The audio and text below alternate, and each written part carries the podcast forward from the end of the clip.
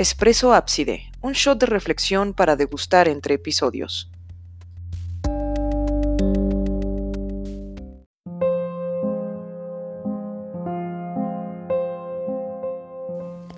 Hope is a thing with feathers that perches in the soul, and sings a tune without the words, and never stops at all. And sweetest in the gale is heard, and sore must be the storm that could abash the little bird that kept so many warm. I've heard it in the chillest land and on the strangest sea, yet never in extremity it asked a crumb of me.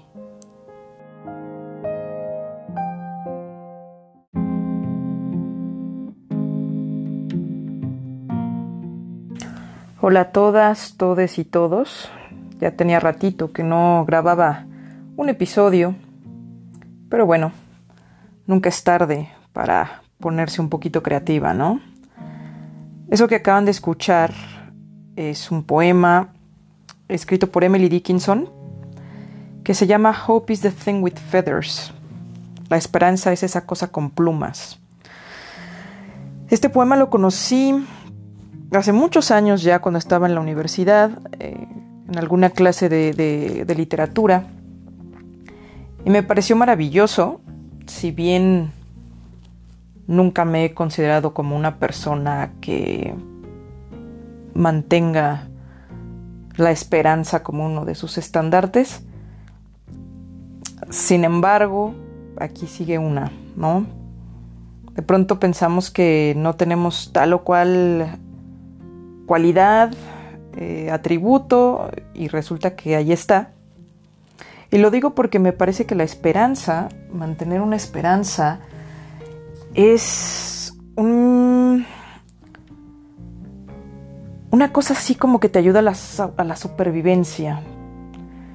Yo creo que sin esperanza, eh, muchas, muchas ya hubiéramos dejado este mundo, ¿no? Y sin embargo no es una palabra que yo use mucho y tampoco eh, esta frasecita de la esperanza muere al último y cuando alguien me dice, bueno, es que hay que tener la esperanza viva y demás, a mí me suena como una cuestión, eh, no sé, siento que la gente de pronto la usa de forma irresponsable, como si esperanza quisiera decir, eh, pues aguanta vara, ¿no? Tienes que aguantar y tienes que tener esperanza y algún día algo sucederá. Mm, y no sé, me gusta más pensar que podemos tener un papel más, más activo en lo que nos sucede y en lo que sucede a nuestro alrededor. Pero bueno, se me ocurrió platicar un poquito sobre la esperanza eh, y leerles este poema porque yo creo que ahorita en medio de esta pandemia, en medio de este aislamiento social, es algo que nos vendría bastante bien. Yo he estado aislada desde que empezó esta situación, desde mediados de marzo. Y vaya, he salido muy pocas veces a lo indispensable, a comprar comida, a comprar insumos, eh, de pronto a ver a mi familia cuando ha sido eh, pues impostergable, pero la mayor parte del tiempo me la he pasado este, en casa. Em, con excepción de el día de ayer, que tuve que hacer por ahí una, una compra quizás no tan esencial, pero el caso es que fui a una, a una plaza comercial única y exclusivamente hacer esta compra, este, con todas las medidas de cuidado, eh, cubrebocas, sana distancia y muy rápido todo, ¿no? Sin embargo, no pude evitar em, sucumbir al antojo y me compré un helado. me compré un helado, iba yo con mi pareja y eh, eh, eh, nos compramos este, este postrecito y saliendo de la heladería buscamos una parte aislada de la plaza donde ir a sentarnos para poder quitarnos el, cubreboca y, y, comer nuestro helado, ¿no? Y platicábamos y decíamos, qué distópico qué apocalíptico, pero qué apocalipsis tan extraño, ¿no? No ha sido un meteorito, no ha sido una tercera guerra mundial, este, una guerra biológica. Es un pinche virus. Es, es, una cosa tan normal, por decirlo de alguna manera. Existen muchos virus. Y es eso lo que está eh, matando de a miles y miles de personas diariamente. Y sí, podemos decir que hay otros virus y otras enfermedades y otras cosas que, que se llevan a más personas día a día. Pero sabemos que esto tiene una, eh, eh, vaya, su característica especial es que no hay una cura, no hay una vacuna, es un virus nuevo y no sabemos cómo lidiar con él, ¿no? A un nivel eh, humanidad, a un nivel global. Entonces, bueno, platicábamos de eso y además platicábamos de cómo de pronto todo se ve como sin sentido, ¿no? Como, ¿por qué hacemos las cosas? ¿Por qué estamos haciendo las cosas? ¿Por qué ahorita estamos intentando producir de alguna manera? ¿Por qué seguimos este, trabajando quienes, eh, quienes tenemos o tienen trabajo ahorita? ¿Por qué seguimos con proyectos personales? ¿Por qué decimos, bueno, voy a estudiar un posgrado? Eh, ¿Cómo por qué? ¿Cuál es la razón?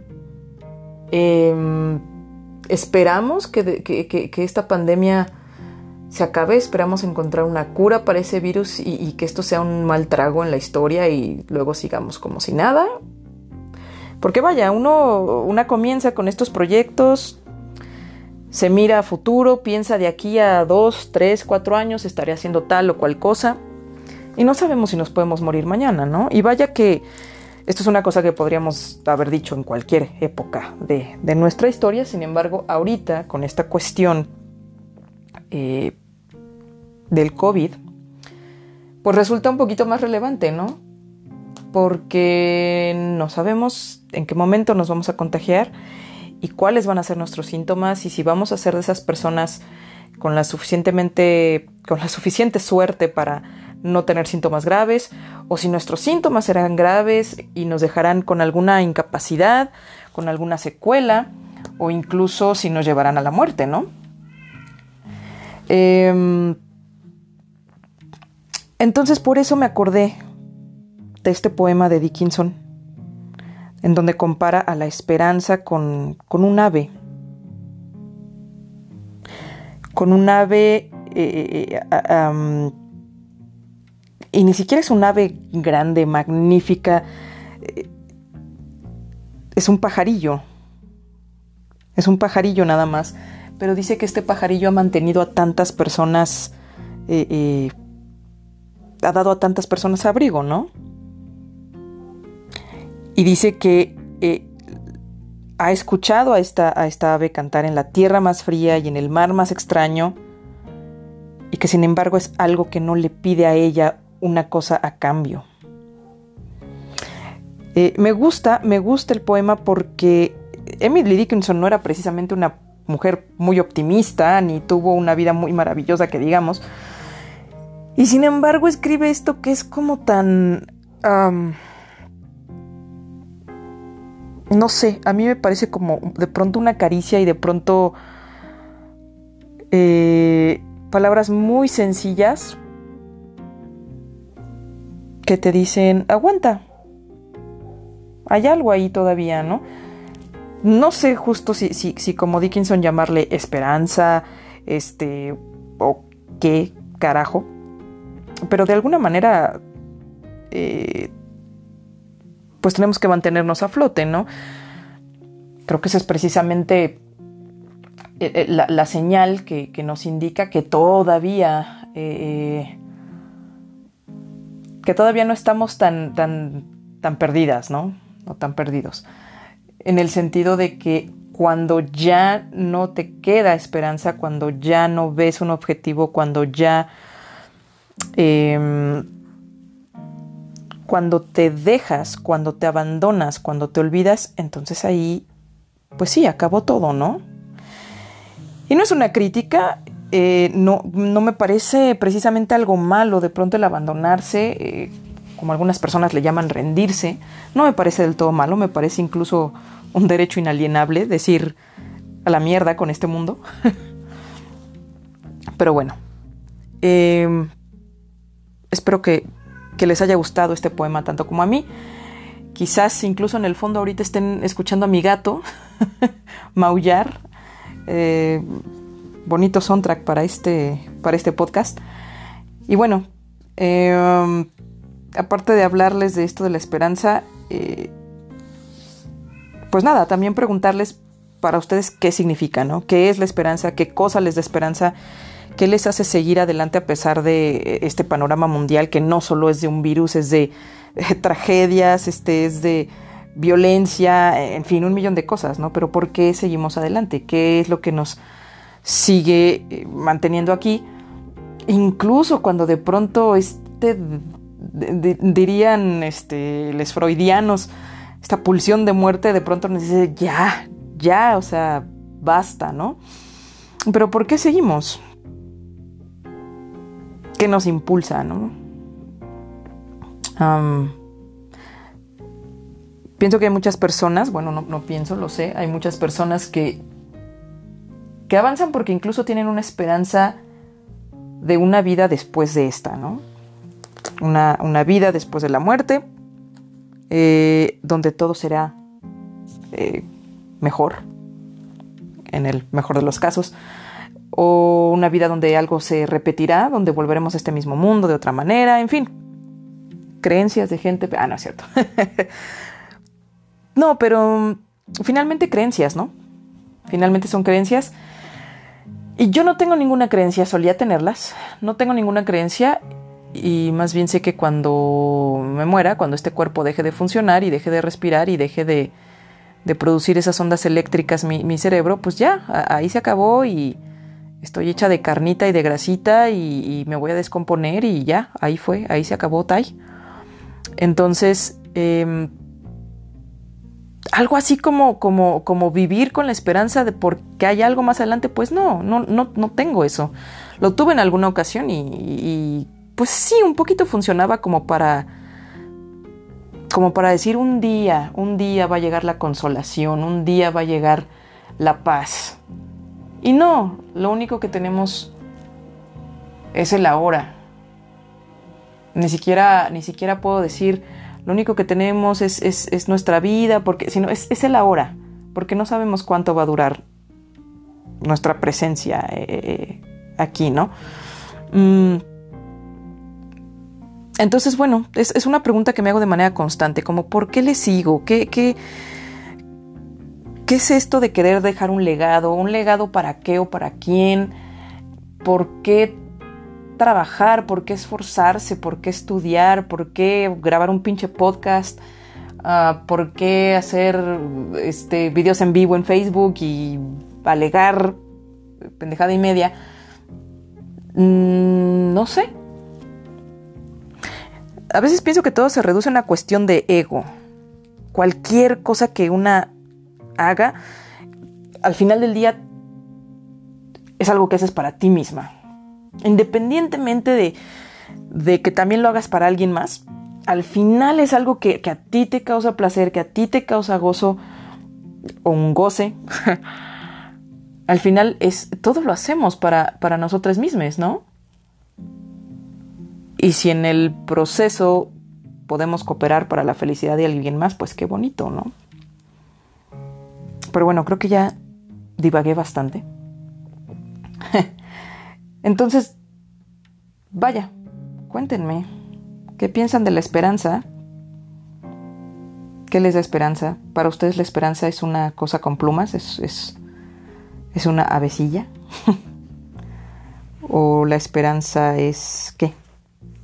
En fin, les dejo también la lectura del mismo poema en español, porque obviamente traductora. No, esta, esta traducción no es mía, este, la encontré en internet, de hecho está curioso porque no no le dan crédito a la persona que traduce el poema de, Dickinson y está en un blog. Es un blog que se llama Anatomía de la Intimidad, Literatura y Espejos Rotos.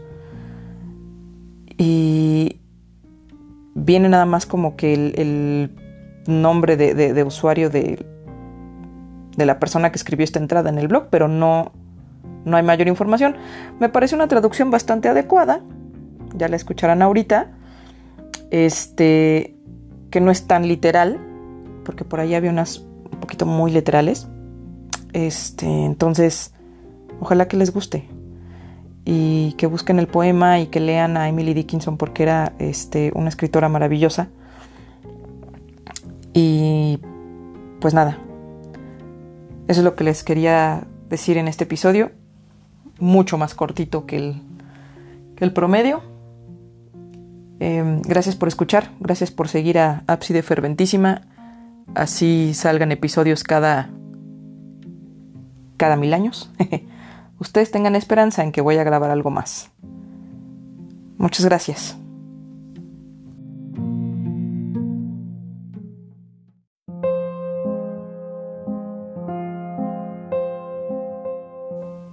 La esperanza es esa cosa con plumas que se posa en el alma y entona melodías sin palabras y no se detiene para nada. Y suena más dulce en el vendaval y feroz tendrá que ser la tormenta que pueda batir al pajarillo que a tantos ha dado abrigo. La he escuchado en la tierra más fría y en el mar más extraño, mas nunca en la inclemencia de mí ha pedido una sola migaja.